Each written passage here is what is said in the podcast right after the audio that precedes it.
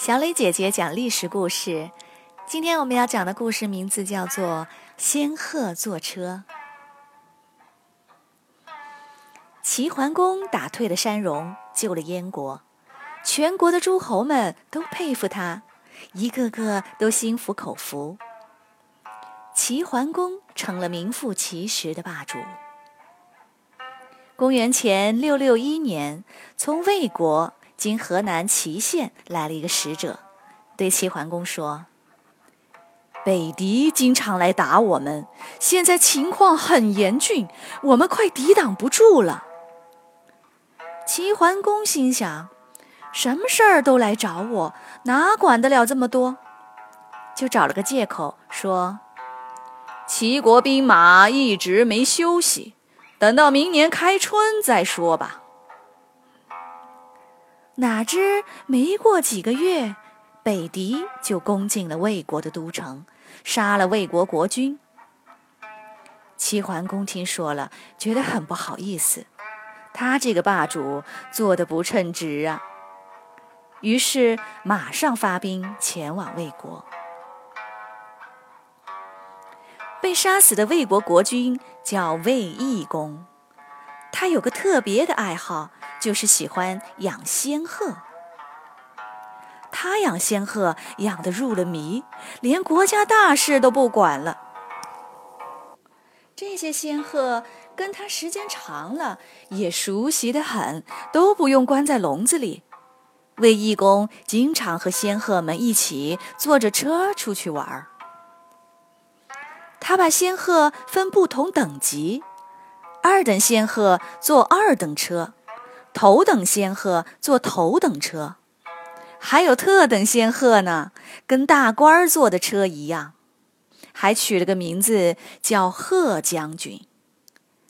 贺将军翅膀一扇，脖子一伸，大红顶子的脑袋显得特有威风。魏义公经常问别人：“哪一个将军的脖子有贺将军那么长？”哪一个将军的脑袋抬得有贺将军那么高？手下人都顺着他说：“没有，谁也比不上贺将军。”这一天，魏义公在一群贺将军的前呼后拥下，正得意洋洋，玩的高兴着呢。突然有人报告说，北狄打过来了。他赶紧跑回去，四处找人守城。没想到将军和士兵们都不理他，都说：“让你的贺将军去打北狄吧。”魏义公这才醒悟，自己为了养仙鹤，不管理国家，得罪了文武百官，失去了民心。他哭丧着脸向大家认错，要把仙鹤全赶走。可仙鹤已经养习惯了，轰也轰不走。魏义公急了，抓起一只仙鹤，死命地掐住它的脖子，狠狠地扔在地上。大家见魏义公决心改过，就原谅了他，拥护他一起抵抗北狄。魏义公亲自上马，拿起长矛去跟敌人拼命。刚开始打得还不错，然而魏国的兵马实在太少了。打到后来，还是抵挡不住如狼似虎的北狄，眼看就要守不住了。有人劝魏义公：“你装成老百姓，赶紧逃跑吧。”魏义公不同意，他说：“我已经对不起老百姓了，再要贪生怕死，岂不罪上加罪了？”他无论如何也不肯逃，最后。魏国全军覆没，魏义公被杀死了。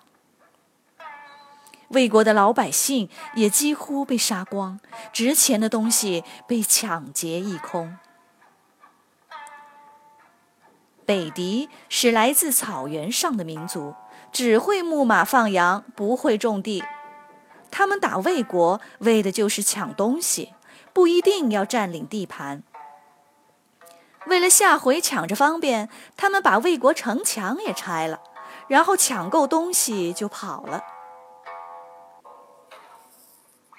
齐桓公知道魏国国破人亡，心里很愧疚，赶紧派了一队人马到魏国，先帮魏国立了一个新国君，就是魏文公。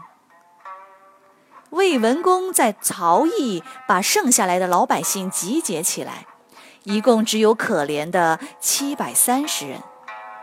再从别的地方召集了一些老百姓，勉强凑了五千多人，重新建国了。看到魏国的惨状，齐桓公留下三千兵马帮魏国防备北敌，还帮魏国砌城墙、盖房子。魏国人没有不感激他的，这样齐桓公的名声更大了。诸侯列国不管愿不愿意，都不得不承认他是霸主。